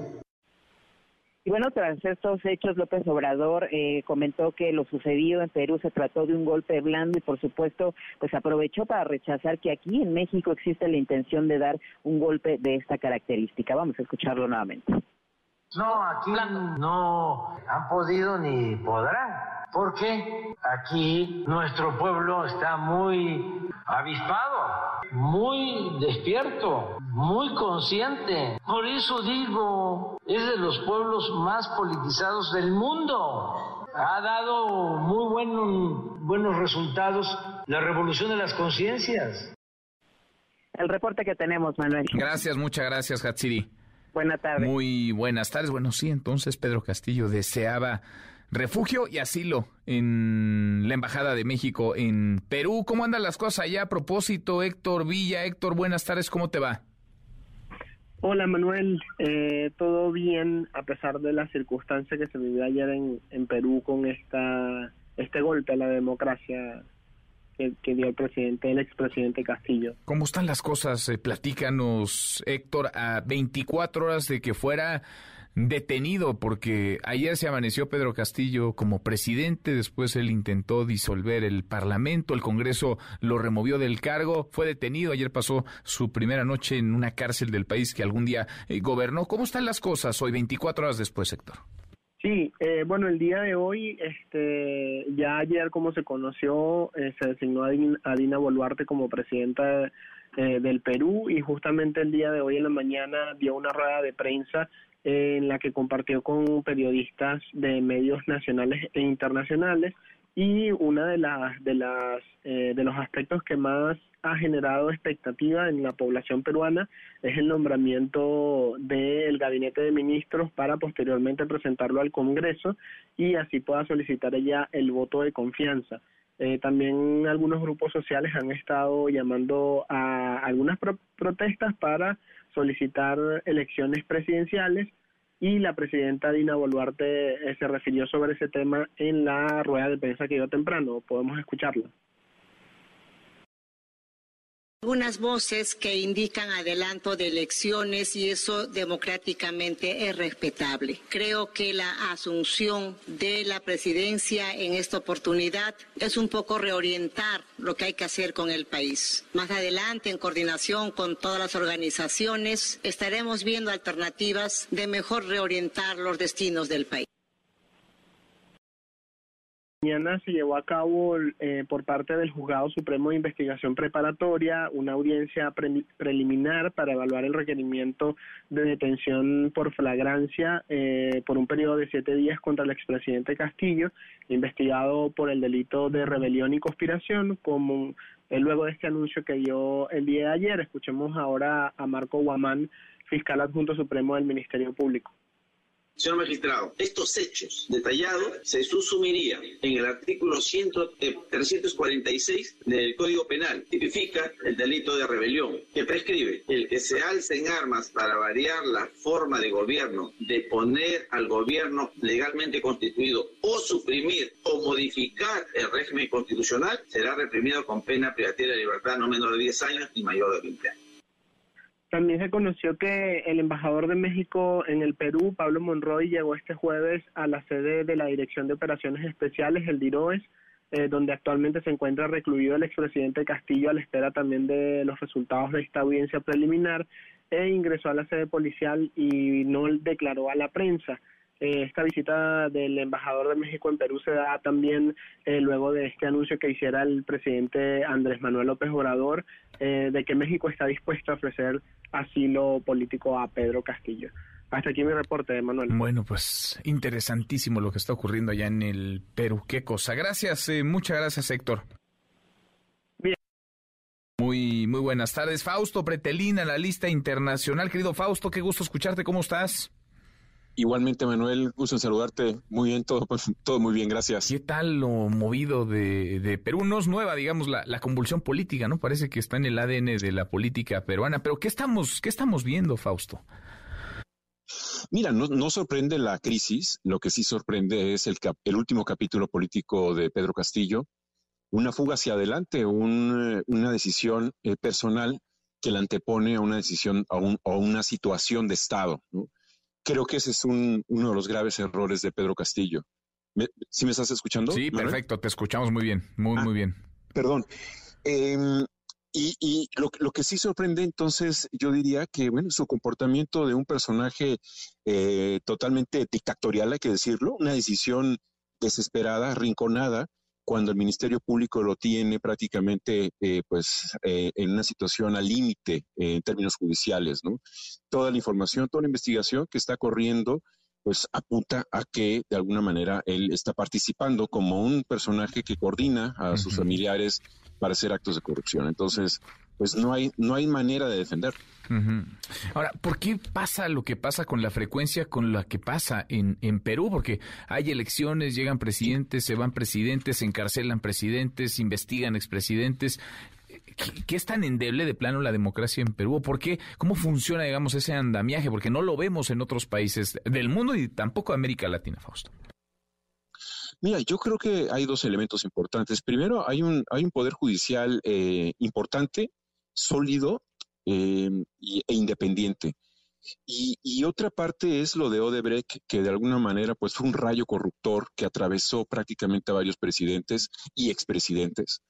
Eh, vimos cómo terminó Alan García en una situación de un suicidio, o Alejandro Toledo huyendo del país o Pedro Pablo Kuczynski, que nadie pensaba que tuviera algún vínculo con Odebrecht en términos de corrupción y, lo, pues sí, recibió eh, eh, dinero. Eh, y por otra parte, la enorme decepción de Pedro Castillo, de que llega a la política de una manera muy circunstancial, es decir, en un, en un estadio o en una situación en donde la gente o la, mitad de la población estaba ya cansada de la clase política, como en, gran, en muchas partes del mundo, y el tema central de su campaña fue la anticorrupción. Creo que eso fue eh, importante para él y para su partido, ¿no? Si tú recuerdas, el presidente del partido Perú Libre, el, partido de Pedro Castillo, no podía eh, ser presidente, no ser candidato porque tenía un antecedente eh, penal. Y él fue Castillo el que toma las riendas, es el elegido a dedazo y gana las elecciones creo que además de la decepción de que él traiciona a la población, a la gente que votó por él, eh, pues hay, hay una, un, perfil eh, muy bajo en términos técnicos. Y aquí es donde mucha gente dice, bueno, eh, se está discriminando. No se está discriminando por su origen humilde o por su origen indígena. En realidad se discrimina porque no puede una persona que no ha sido o no ha tenido la, la una preparación para gobernar a todo un país, pues no puede tomar las riendas del país. Pero bueno, sucedió y vemos ahora, un año y medio después, eh, la situación catastrófica en la que vive Perú. Qué cosa. ¿Qué, ¿Qué, seguiría para Pedro Castillo? ¿Lo ves en la cárcel? ¿Se va a quedar ahí junto con otros? Porque hay varios expresidentes eh, presos, detenidos, otros tantos investigados. Eh, ¿Se va a quedar ahí Pedro Castillo? ¿Y hay algo que pueda hacer en México? Porque ya iba a la embajada de nuestro país, buscaría refugio y asilo en, en la embajada en Lima, Perú. ¿Qué puede seguir para Pedro Castillo, Fausto? Bueno, mira, el, Poder Judicial tiene y el Ministerio Público tiene sus tiempos y sus decisiones totalmente independientes al área política, ¿no? Una, una toma de, o una, perdón, una solicitud de asilo tiene una visión totalmente política y no judicial. Él tiene que desahogar todas eh, las acusaciones y las investigaciones que tiene en este momento allá en, Perú y será una decisión eh, eh, totalmente política en dado caso de que la nueva presidenta eh, se acerque con el Poder Judicial y pida la, liberación de, Pedro Castillo para que, para que viaje a México. Bueno, pues vamos, vamos a ver, por pronto sí, se le ve el futuro negro, muy oscuro a, Pedro Castillo, que ayer tuvo un día movido, por decirlo menos, empezó el, el, miércoles como presidente y lo terminó tras las rejas en el país que gobernaba. Fausto, abrazo, muchas gracias como siempre. Igual, igualmente, Manuel, hasta pronto. Hasta muy pronto, muy buenas tardes, Fausto Pretelín, hora con 47, pausa, volvemos, hay más. Siga a Manuel López San Martín en redes sociales.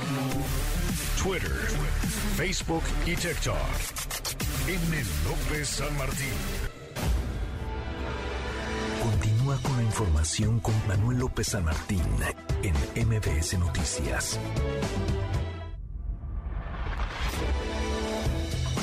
Ya estamos de regreso. MBS Noticias con Manuel López San Martín. Continuamos. Deportes. Con Nicolás Romay. En MBS Noticias. Querido Nico, segundo día sin partidos en Qatar, pero mañana arrancan los cuartos de final. ¿Cómo estás, Nico? Muy buenas tardes. ¿Cómo estás, Manuel? Me da mucho gusto saludarte. Buenas tardes para ti, para toda la gente que está con nosotros. Segundo día sin actividad en esta Copa del Mundo de, Qatar. Y pues ya extrañamos evidentemente el fútbol, pero el día de mañana ya se reactiva la actividad. Tenemos muy buenos partidos. Brasil contra Croacia, un duelazo. Y el que creo que más llama la atención, el Argentina contra Países Bajos. Nueve 9 de la mañana y una de la tarde para México. Quedan solamente ocho equipos, Manuel y también nos quedan solamente ocho partidos ya de Copa del Mundo, ¿lo puedes creer? Son cuatro de cuartos de final, dos de semifinales, tercer y cuarto lugar y la gran final. Y ahí se termina el Mundial. Estamos ya muchísimo más cerca de, del final, Manuel. Qué rápido, ¿no? Cuatro años esperando el momento para que se vaya como agua, Nico. El Mundial, ocho partidos quedan nada más ocho partidos nada más. Y también entender, Manuel, que de todos los equipos que están, la mayoría han llegado, aunque sea a una final de Copa del Mundo. Mm. Países Bajos no la ha ganado, pero ha jugado una final. Y el tema de Portugal y Marruecos son los únicos que no saben lo que es estar en una final.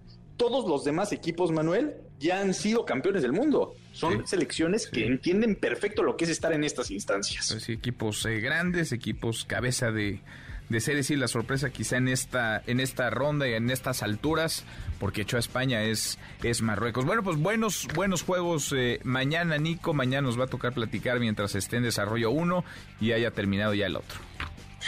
Y ojo, Manuel, porque hay información de la selección de España. Luis Enrique ya no es más director técnico de la selección española, se queda Luis de la Fuente, que te podrá sonar sorpresivo el nombre. Luis de la Fuente era el técnico de la selección olímpica, medalla de plata en Tokio, y ahora asume la responsabilidad de la selección absoluta. Así que suerte para España, pero lo que, se, lo que es tener un plan sabes que no va a continuar Luis Enrique, ya sé a quién poner. Aquí en México desde hace mucho sabíamos que no iba a continuar el Tata Martino y todavía no saben a quién poner. No, no sabemos si van a seguir ni siquiera los, los directivos, ni qué, qué relajo, va, pues sí.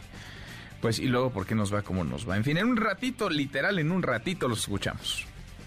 Ya estamos listos, Manuel Marca, claro, por MBC Radio, en vivo, desde Doha, desde Qatar, tierras mundialistas. Abrazo grande, Nico, Nicolás Omay desde Qatar. Último, la información del Mundial. Antes de irnos, Juan Carlos, salió una orden de aprehensión contra un exalcalde en Benito Juárez, el diputado Cristian von Roerich, diputado local del PAN. Juan Carlos Alarcón, ¿cómo estás? Efectivamente, Manuel, la policía de investigación busca ya a Cristian von Roerich, exalcalde en Benito Juárez, por este polémico caso de corrupción inmobiliaria. Recordemos que hay dos eh, exfuncionarios que se encuentran bajo proceso. La Fiscalía General de Justicia de la Ciudad de México acaba de anunciar precisamente que Christian von Roerich es eh, también buscado con orden de aprehensión por el delito de uso ilegal de atribuciones y facultades cometidos por servidores públicos al quedar relacionado con esta investigación de corrupción inmobiliaria en la alcaldía Benito Juárez. Se detuvieron a tres implicados más en este caso, Ismael, José Ramón y Alejandro, que eran empleados de la alcaldía Miguel, pero de este caso de Benito Juárez, con diferentes eh, atribuciones, diferentes empleos dentro de esta administración eh, panista. Así es que ahora la Fiscalía General de Justicia enfocó ya sus baterías contra el diputado panista Christian von Roerich y ha reiterado la propia Fiscalía que no es necesario generar un juicio político en contra de este diputado, toda vez que los eh, alcaldes, en este caso los legisladores locales, no cuentan con fuero constitucional, por lo que no tienen impunidad y es por ello que se ha girado esta orden de aprehensión que de el, el diputado panista irá directo a prisión y posteriormente será presentado ante un juez de control. Manuel, el qué información y qué bomba esta. Gracias, Juan Carlos. Buenas tardes. Muy buenas tardes. Cinco para la hora, ya menos nos vamos, revisamos lo último la información. En tiempo real. El universo. La Corte resuelve liberar a protagonistas de duda razonable documental de Netflix. El Heraldo de México. No se emitió alerta sísmica en ningún poste de la Ciudad de México, aclara el C5. Lo que escuchábamos giran orden de aprehensión contra Christian von Roerich. MBS Noticias. Poder Judicial de la Ciudad de México no tendrá recursos para compromisos de fin de año, notifica Finanzas. Con esto cerramos, con esto llegamos al final. Gracias. Muchas gracias por habernos acompañado a lo largo de estas dos horas. Soy Manuel López San Martín. Se quedan con Nicolás Romero de Marca Claro. Nos vemos como todas las noches a las 10 por ADN 40. Y acá nos encontramos mañana, mañana que será noche de viernes. Por fin viernes, pásela, pásela muy bien. MBS Radio presentó Manuel López San Martín en MBS Noticias.